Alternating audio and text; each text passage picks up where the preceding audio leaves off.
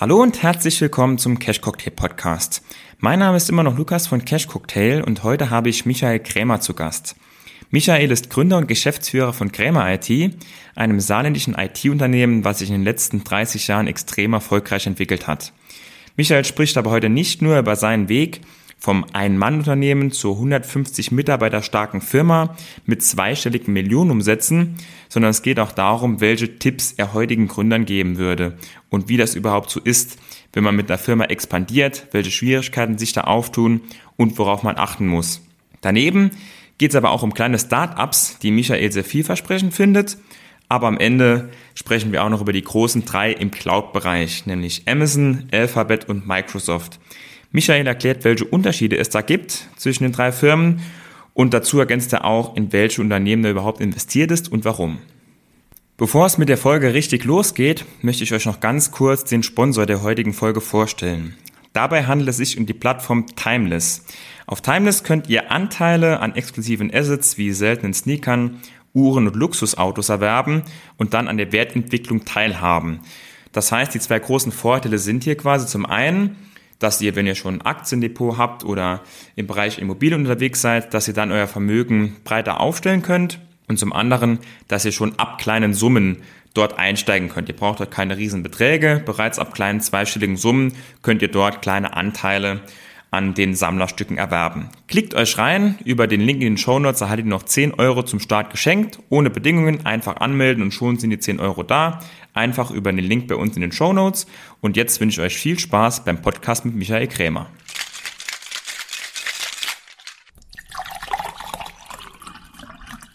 Vielen Dank, Michael, für deine Bereitschaft. Stell dich und deine Firma doch einmal kurz vor.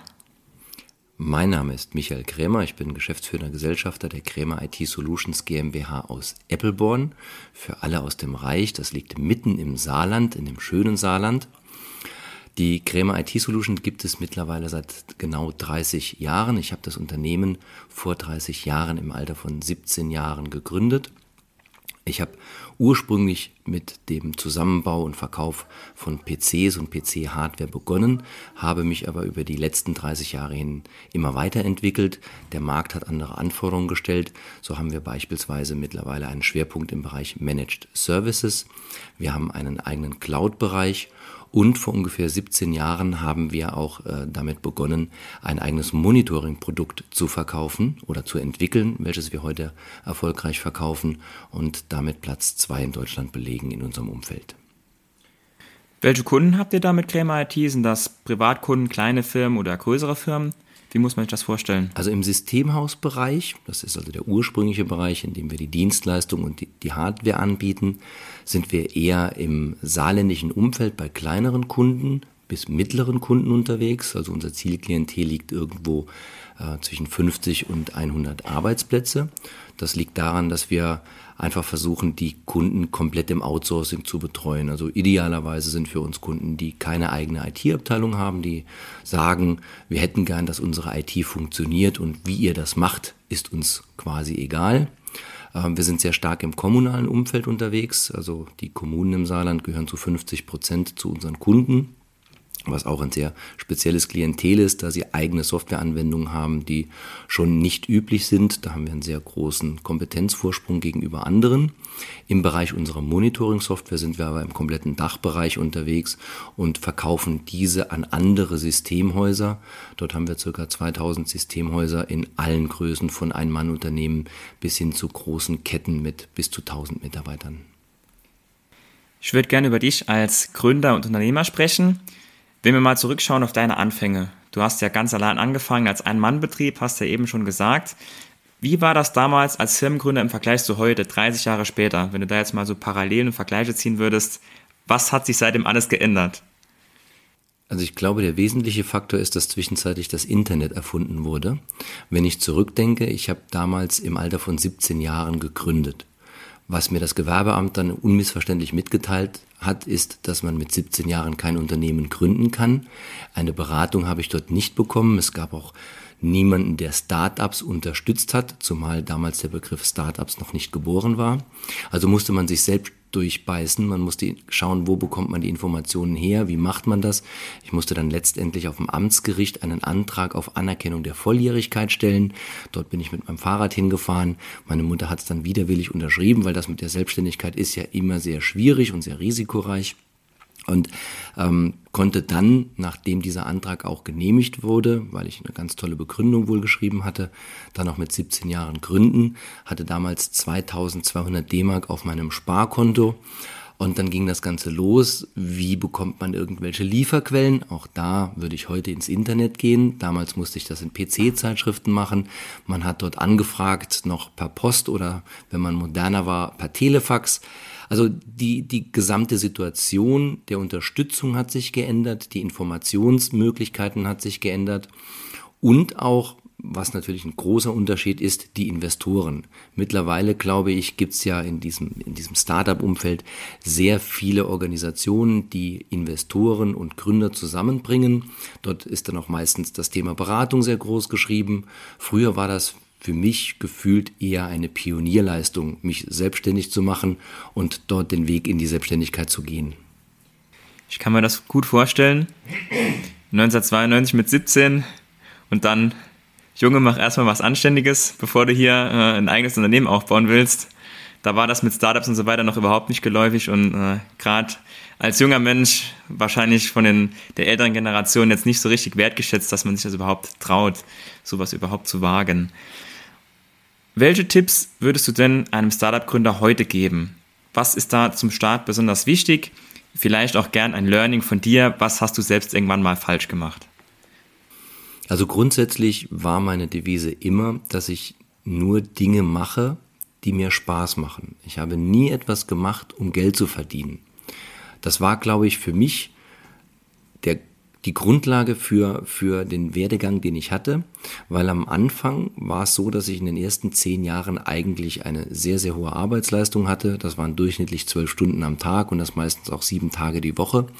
Und das kann man, glaube ich, nur durchhalten, wenn man das, was man tut, mit Leidenschaft macht, mit Überzeugung und wenn es einem Spaß bringt. Sobald man das als Belastung empfindet oder entsprechend als Arbeit, ähm, gepaart mit der Situation, dass man in der Anfang Anfangszeit ja eigentlich auch kein Geld verdient, kann man das nicht durchhalten. Also der erste ganz klare Tipp ist, dass man etwas macht, was einem Spaß bereitet, was einem Freude gibt. Natürlich gehört auch die Idee dazu, man sollte auch etwas machen, was man entweder kann, in dem Bereich, in dem man sich auskennt, oder zumindest die Zugänge dazu hat, um die Informationen ähm, zu diesem Thema zu eruieren, um auch zu wissen, in welchem Bereich entwickle ich mich, wen kann ich fragen und ähm, auf was lasse ich mich denn überhaupt mit meiner Geschäftsidee ein. Ähm, dass die Geschäftsidee natürlich auch ähm, grundsätzlich einen gewissen, eine gewisse Aussicht auf Erfolg haben sollte, versteht sich natürlich von selbst in diesem Fall. Aber ähm, das Wichtigste aus meiner Sicht war wirklich das, das Thema Spaß. Kommen wir vom Start-up-Gründer, ja man kann sagen, zu einem heute größeren Mittelstandsunternehmen. Du hast derzeit etwa 150 Mitarbeiter. Und da wäre die Frage in die Richtung, wie wird man denn einer so großen Anzahl an Mitarbeitern überhaupt gerecht?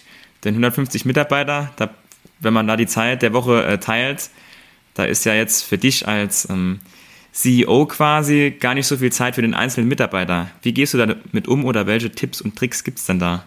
Ich muss zunächst mal darauf eingehen, dass du mich CEO genannt hast.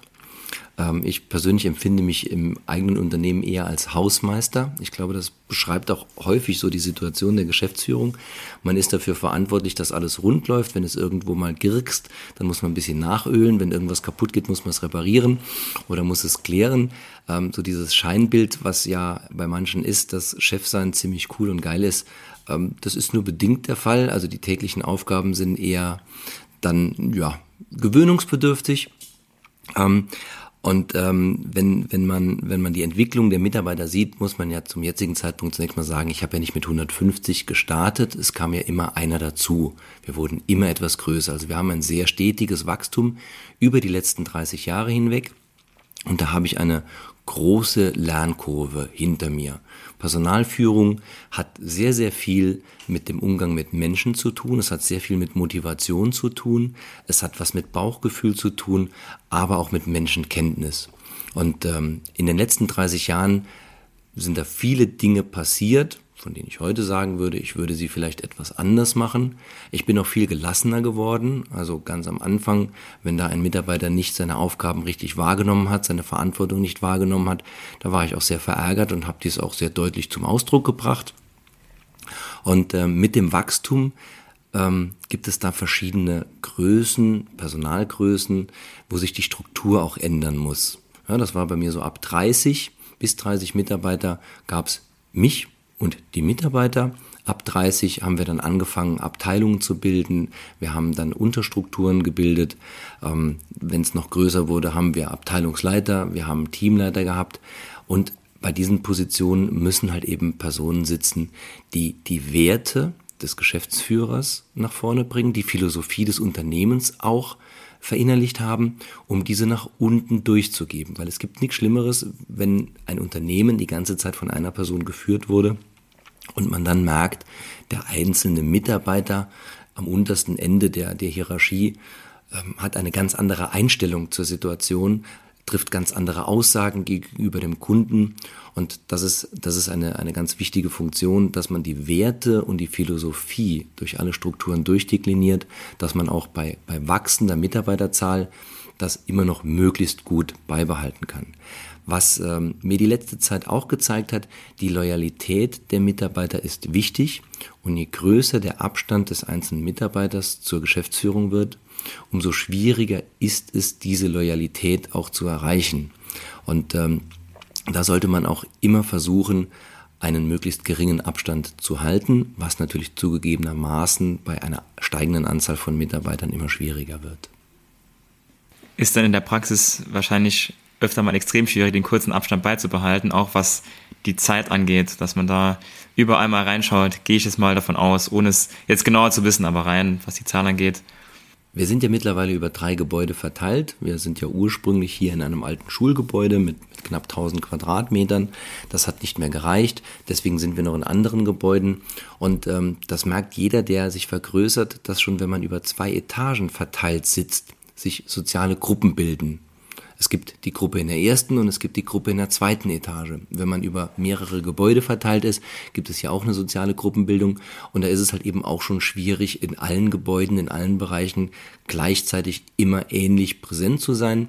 Ich bin ja von meiner Aufgabenstellung hier eher im Bereich der Verwaltung mittlerweile angesiedelt, habe natürlich einen viel engeren Kontakt zur Verwaltung. Daher bin ich in der Technik nicht mehr so häufig, aber in den Bereichen unseres Monitoring-Produktes oder unserer Cloud-Anwendungen halt noch viel seltener. Und da merkt man schon, dass diese Distanz dazu führt, dass Werte, Philosophien und Einstellungen nicht mehr nach unten durchgereicht werden können. Ähm, das sind nicht unbedingt schlechtere Situationen, aber wenn man großen Wert darauf legt, dass die eigene Einstellung dann auch funktioniert, sind das neue Herausforderungen, denen man sich einfach stellen muss. Finde ich sehr interessant, vor allem, dass du gesagt hast, ab 30 ungefähr musstest du eine weitere Ebene einziehen. Ähm, ist mal ein cool, so einen Nennwert zu hören, ähm, ab, ab welcher Anzahl das eben nicht mehr so gepasst hat mit dieser klassischen Struktur. Ein Chef und darunter kommen die Mitarbeiter. Du hast das Wachstum der Mitarbeiter ja schon angesprochen. Ähm, ich glaube, bei euch innerhalb von fünf Jahren verdoppelt von 75 auf 150 ungefähr, wenn ich es von der Website richtig in Erinnerung habe. Ähm, wenn ich jetzt mal den Vergleich ziehe, viele unserer Hörer sind ja Investoren im Bereich Aktien und können, kennen da börsennotierte Unternehmen, die vielleicht gar nicht so viel mehr Mitarbeiter haben als du oder genauso viele Mitarbeiter, aber im Bereich der Mitarbeiter deutlich schneller wachsen. Und da gibt es oft die Frage von den Usern, woran kann ich vielleicht erkennen oder das ausmachen, was ist noch gesunde Expansion und wo wird es vielleicht schon ein bisschen schwierig und kritisch, so ein großes Wachstum an Mitarbeitern noch gesund zu verkraften oder wo würdest du sagen, das sollten eher schon die Alarmglocken schrillen, wenn zum Beispiel ein Unternehmen innerhalb kurzer Zeit sich verdoppelt, verdreifacht, was die Mitarbeiter angeht, weil es da einfach schwierig wird, das zu integrieren? Ich weiß, kommt natürlich sehr auf den Einzelfall an, aber vielleicht hast du da trotzdem so einen ganz groben Richtwert aus deiner Erfahrung heraus. Also letzt, letztendlich ähm, zunächst mal zu meiner Einstellung. Ich bin ja immer langsam gewachsen. Ich habe ein sehr großes Augenmerk auf Stabilität und Zuverlässigkeit gelegt. Bei mir geht es auch zum Hauptthema darum, ich habe ja eine Verantwortung für 150 Mitarbeitern und ähm, meine, meine Ziele sind nicht das Wachstum, meine Ziele sind nicht das Erreichen von neuen Umsatzhöchstmarken. Es geht hier wirklich darum, über einen langen Zeitraum allen Mitarbeitern, die mir vertrauen, auch letztendlich die Sicherheit zu geben, dass sie hier einen sicheren Arbeitsplatz haben, dass sie für sich und ihre Familie auch das monatliche Einkommen sicherstellen. Und deswegen bin ich vielleicht nicht unbedingt der beste Berater für diese Frage, weil ich nie ein großes Wachstum angestrebt habe sondern ein sehr zufriedener Mensch bin mit dem, was ich habe. Wir sind immer gewachsen was sicherlich damit zusammenhängt, dass wir eine stabile technologische Basis haben, dass wir immer darauf geachtet haben, dass unsere Kunden zufrieden sind. Das führt natürlich zu Wachstum, aber nicht zu einem exponentiellen Wachstum. Was ich mir aber gut vorstellen kann, ist, dass man ja letztendlich immer einen Pro-Kopf-Umsatz hat oder einen Pro-Kopf-EBIT, den man auswerten kann. Und wenn ich schnell wachse, wird sich natürlich dieser Pro-Kopf-Umsatz oder auch der Gewinn pro Kopf natürlich deutlich verschlechtern. Die Effektivität sinkt. Und wenn das eine Grenze erreicht, wo ich sage, okay, ich mache letztendlich weniger Gewinn als vorher, obwohl ich doppelte Mitarbeiter habe, dann sollte man sich mal hinterfragen, was bringt mir dieses Wachstum, in welche Richtung geht es. Ähm, als Kriterium kann man natürlich das kurzfristig ansetzen, wenn ich natürlich eine längerfristige Strategie erfolge, äh, verfolge. Es gibt ja viele Startups, die noch keinen Cent Gewinn gemacht haben, kann ich natürlich diese Regel weniger ansetzen. Aber bei einem normalen Unternehmen, bei einem Unternehmen, das ab einer gewissen Zeit auch Gewinne erwirtschaften soll, ist das natürlich auch ein, ein Indikator, den man heranziehen kann.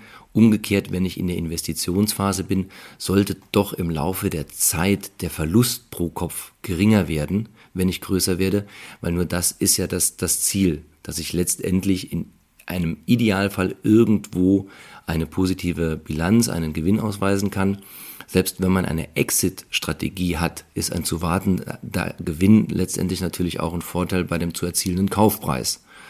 Ähm, wenn es auch Beispiele gibt, ähm, beispielsweise der Verkauf von Instagram, ähm, da gibt es ein Verhältnis, das da jetzt nicht ganz so dieser Regel entspricht, aber ich glaube, da darf man sich von diesen wirklich sehr bekannten Ausnahmen auch nicht leiten lassen. Ein Investor investiert normalerweise Geld, wenn er einen Gewinn erwartet und da muss schon eine gewisse Tendenz erkennbar sein. Weiter geht's mit einer Userfrage, die ganz gut dazu passt, dass Leute da überhaupt nochmal die richtige Vorstellung haben, so von Instagram zurück zur Erde quasi. Welche Umsätze macht man denn überhaupt als Mittelstandsunternehmen mit 150 Mitarbeitern? Ich denke, das ist grundsätzlich sehr unterschiedlich. Also das kann man jetzt, kann man jetzt äh, nicht pauschal sagen. Ähm, bei 150 Mitarbeitern im IT-Bereich kommt es letztendlich darauf an, welche Leistungen bietet man an. Wenn ich jetzt ausschließlich Dienstleistungen anbiete, dann kann man das relativ einfach ausrechnen. Ein Mitarbeiter kann entsprechend acht Stunden am Tag leisten. Unser Stundensatz liegt irgendwo bei 120 Euro. Dann kann man das hochrechnen. Dann muss ich noch ein bisschen Overhead für die Verwaltung, für die Buchhaltung, die ja nicht wirtschaftlich ist, entsprechend abziehen. Und dann komme ich auf meinen, auf meinen Jahresumsatz in diesem Bereich. Wenn dann aber noch andere Dinge dazukommen, wie beispielsweise Handelsware, ja, dann kann ich auch mit einem Projekt äh, innerhalb einer Woche mal ein paar Millionen schieben. Na, dann bleibt der Gewinn zwar auf der Strecke, aber ich kann den Umsatz nach oben jubeln.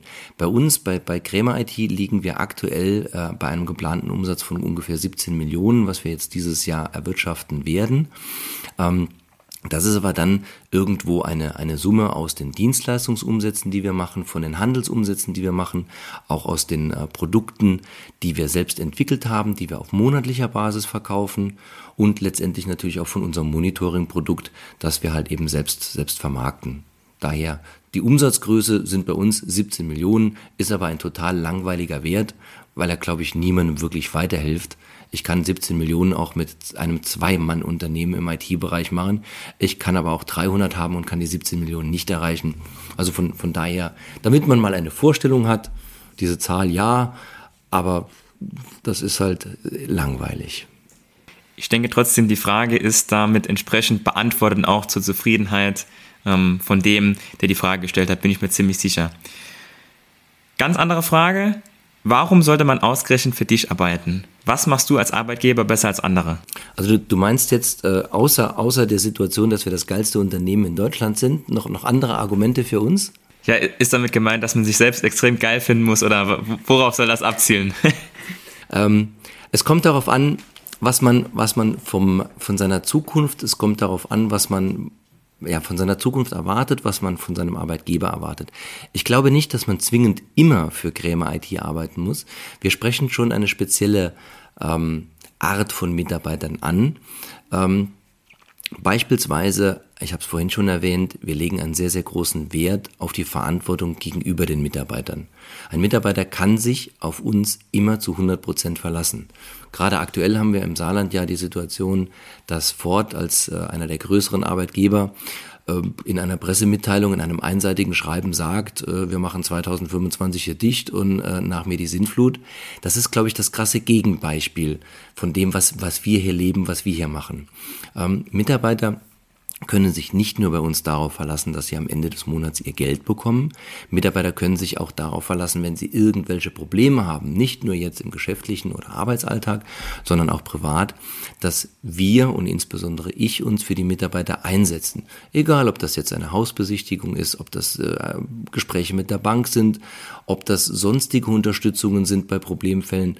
Ähm, wir setzen uns für unsere Mitarbeiter ein, helfen unseren Mitarbeitern. Darüber hinaus haben wir hier ein sehr ausgeprägtes äh, Teamgebilde. Die Teams werden von uns äh, unterstützt, dass sie auch als Team zusammenarbeiten können, dass sie Teamevents machen können. Ähm, es gibt äh, regelmäßige Veranstaltungen, es gibt Weiterbildungsmaßnahmen etc. Und was bei uns halt sehr cool ist für IT-Fachleute, da wir ein sehr, sehr breites Spektrum haben, in dem wir arbeiten. Also klassische Unterscheidung ist ja, gehe ich in eine interne IT-Abteilung oder gehe ich zu einem Dienstleister. Wenn ich jetzt nicht so viel arbeiten möchte und einen ruhigen Job haben möchte, ist so eine interne IT-Abteilung vorzugsweise in einer Behörde genau das Richtige. Meine Karrierechancen sind begrenzt, meine Anstrengung ist begrenzt, aber ich weiß, wenn ich morgens um 7 Uhr anfange, dass ich dann um 15.30 Uhr dann meistens schon Feierabend habe und nach Hause gehen kann. Habe ich aber einen anderen Anspruch an meine Zukunft, habe ich einen anderen Anspruch an mich? Möchte ich mich weiterentwickeln? Möchte ich mich weiterbilden? Brauche ich auch die Herausforderung? Ich glaube, dann ist eher ein IT-Dienstleister, vorzugsweise natürlich die Krämer IT, der, der passende, der passende ähm, Arbeitgeber in diesem Umfeld. Also von daher, ich würde nicht sagen, dass jeder unbedingt zur Krämer IT kommen muss, aber wir bieten durchaus sehr viele Vorteile, warum es sich lohnen könnte, ein Mitarbeiter bei uns zu sein. Nicht jeder muss zu Krämer IT kommen, ist eine gute Überleitung für die nächste Frage, nämlich die Frage, wie du denn aussiebst bei Einstellungsgesprächen und Bewerbungen. Worauf achtest du? Was ist dir wichtig? Wie legst du fest, der passt zu uns, der passt nicht zu uns? Ich möchte es am, am Beispiel unserer Azubis mal festmachen. Also wir haben jetzt gerade gestern oder ne, am 1.8. haben wir ähm, 20 neue Azubis bei uns eingestellt und wir sind dadurch, dass wir sehr bekannt sind hier bei uns in der Region, halt in der glücklichen Situation, dass wir sehr viele Bewerbungen bekommen. Also wir hatten ungefähr 130, 140 Bewerbungen für diese Stellen und konnten dort auswählen. Die Forderung, die ich gegenüber meinen Ausbildern habe, ist, dass ich sage, wir stellen nur die Azubis ein, die wirklich gut sind, von denen wir überzeugt sind, dass sie eine gute Ausbildung machen können und dass sie auch das Zeug dazu haben. Wir stellen grundsätzlich niemandem ein, bei dem wir sagen, ja, vielleicht könnte er sich entwickeln, da gibt es irgendwo ein, ein etwas verstecktes Potenzial, das machen wir nicht. Und deine Frage ist ja, wann erkennen wir jemanden als gut? Und ähm, das hängt im Beispiel von Azubis damit ähm, zusammen, dass wir ähm, natürlich auch auf die Schulnoten gucken, aber ein wichtiger Indikator sind bei uns auch die Fehltage des, des äh, potenziellen Azubis. Und er sollte sich natürlich bei uns auch schon mal mit dem Thema IT auseinandergesetzt haben. Wir brauchen niemanden, der perfekt im IT-Bereich ist. Wir brauchen niemanden, der dort ein absoluter Freak ist, weil das hat uns die Vergangenheit gezeigt.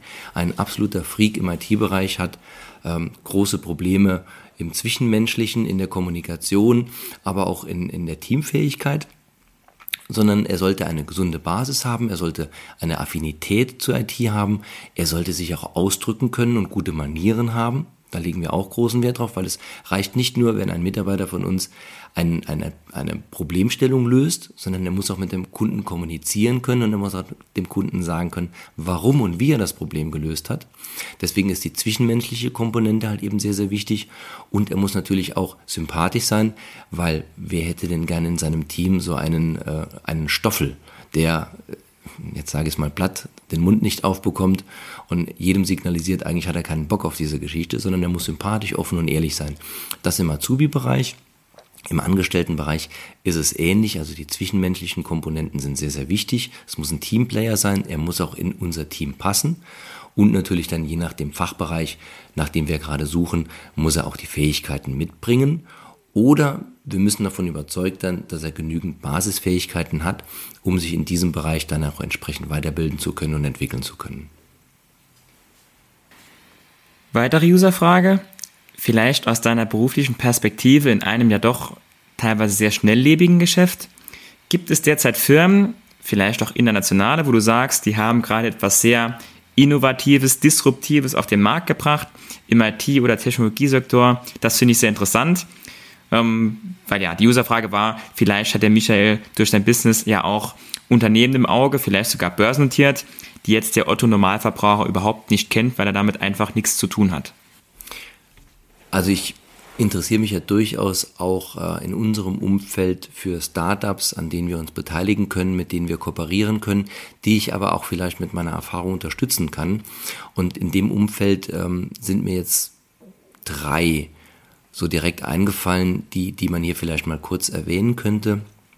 Ähm, das eine ist äh, Alocalo, ist ein äh, saarländisches Start-up, das eine sehr coole Idee hat. Und zwar sind die mit einem Browser-Plugin gestartet. Das kann ich mir in meinen Browser installieren.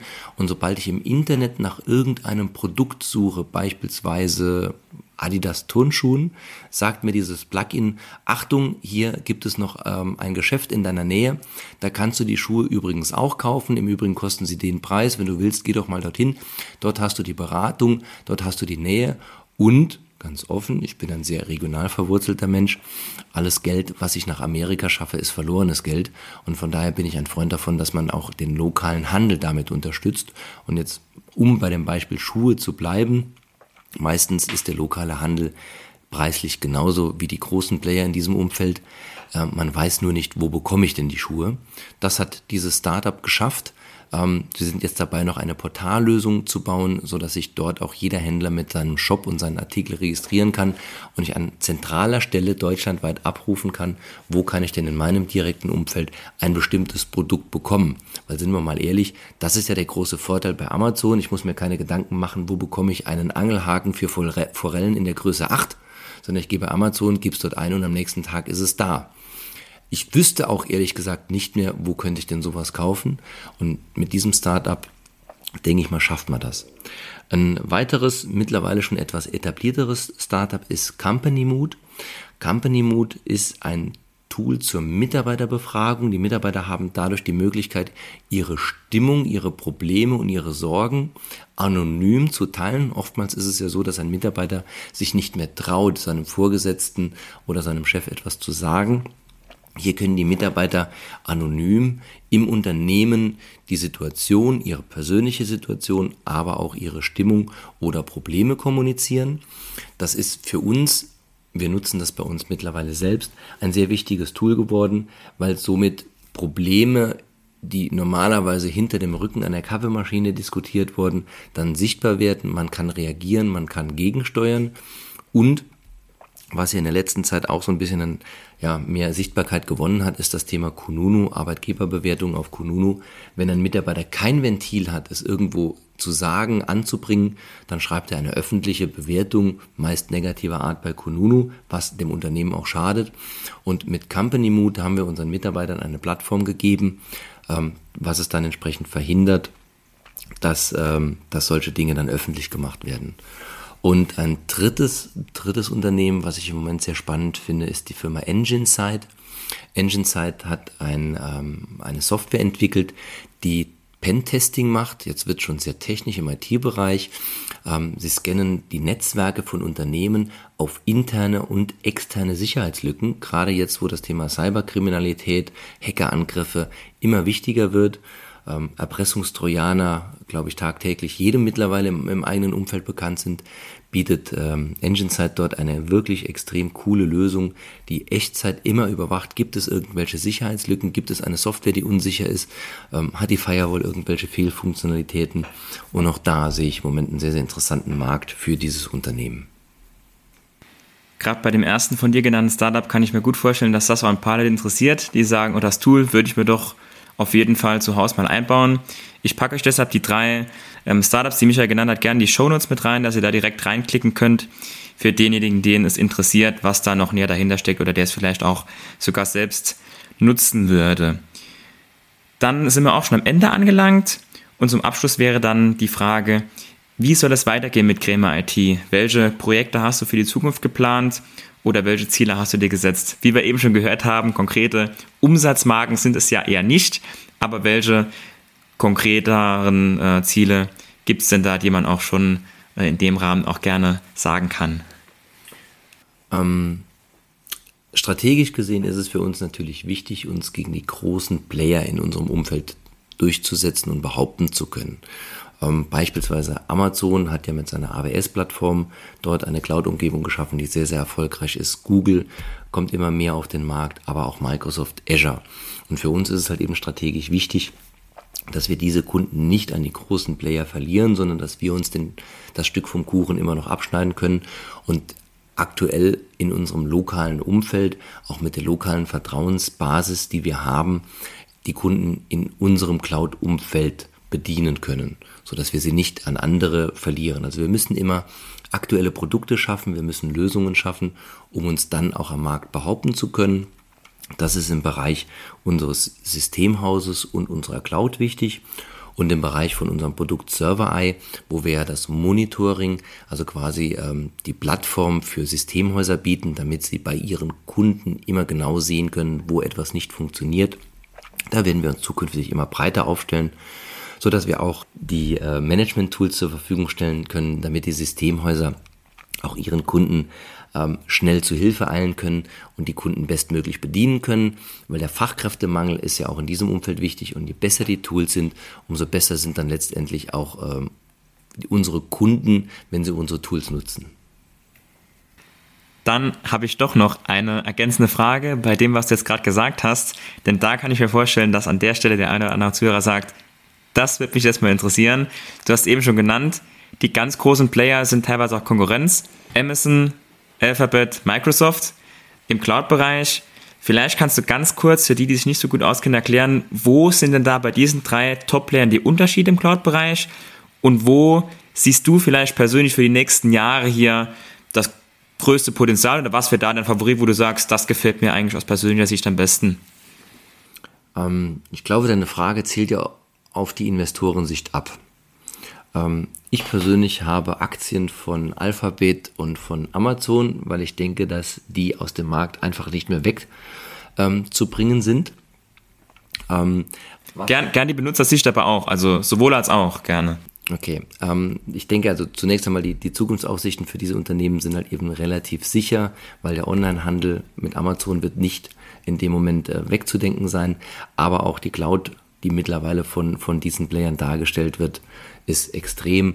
Google hat die Suchtmacht und die Informationsmacht und von daher sind das Unternehmen, von denen ich persönlich überzeugt bin, dass sie da sind. Wenn ich jetzt das Ganze aus der, aus der Brille des Benutzers sehe, ist Amazon in ihrem Cloud-Bereich ähm, speziell für Unternehmen, die individuelle Software entwickeln, sehr interessant, weil sie Tools zur Verfügung stellen, die ich einfach in meine Software integrieren kann. Ich muss mir kein Benutzermanagement mehr stricken. Ich kann verschiedene Services, Microservices miteinander verknüpfen. Wenn ich eine Software erstelle, klicke ich da drauf und dann habe ich die Funktion, die wird mir aus der, aus der Amazon Cloud, aus der AWS Cloud direkt zur Verfügung gestellt. Bei der Google Cloud sind es eher die Funktionen, die im KI-Bereich liegen wer mal ein Foto bei Google Fotos hochgeladen hat, der weiß, dass Google diese Gesichter erkennt, dass Google die Orte entsprechend äh, nehmen kann. Und wenn ich dann bei meinen Google Fotos ähm, nach einem Fahrrad suche, dann werden mir aus all meinen Tausenden von Fotos alle Fotos angezeigt, wo ein Fahrrad zu sehen ist. Also diese KI-Funktionalitäten, ähm, aber auch die Smart Home-Funktionalitäten sind bei Google relativ gut. Ähm, bei Microsoft sind es natürlich die Standard-Microsoft-Tools, die ich aus der Azure Cloud beziehen kann, ob das ein Office-Produkt ist, ob das Microsoft Project ist, ob das Exchange ist. Da ist Microsoft natürlich extrem stark. Weil das sind die Platzhirsche in diesem Bereich, so dass man immer von Anwendungsfall zu Anwendungsfall unterscheiden muss, was ist denn der richtige. Und ich glaube auch, ähm, die Zukunft wird äh, multihybrid sein. Also ich werde immer mit mehreren Cloud-Anbietern je nach Anwendungsfall zusammenarbeiten.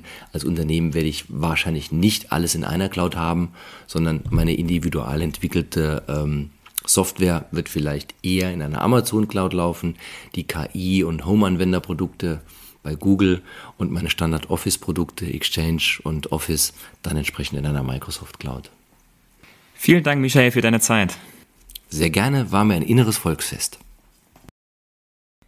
Dieser Podcast dient lediglich der Allgemeininformation und gibt die persönliche Meinung von mir und meinem Gast wieder. Alle Angaben erheben keinen Anspruch darauf, vollständig und richtig zu sein und sind zudem keine Handlungsempfehlung an dich, bestimmte Finanzinstrumente zu handeln. Wir sind also nicht verantwortlich, wenn du aufgrund unserer Inhalte Entscheidungen zu deiner Geldanlage triffst. Wir machen in diesem Podcast keine Anlageberatung, denn wir wissen ja auch im Einzelfall gar nicht, ob eine bestimmte Aktie zum Beispiel für deine persönliche Risikobereitschaft geeignet ist.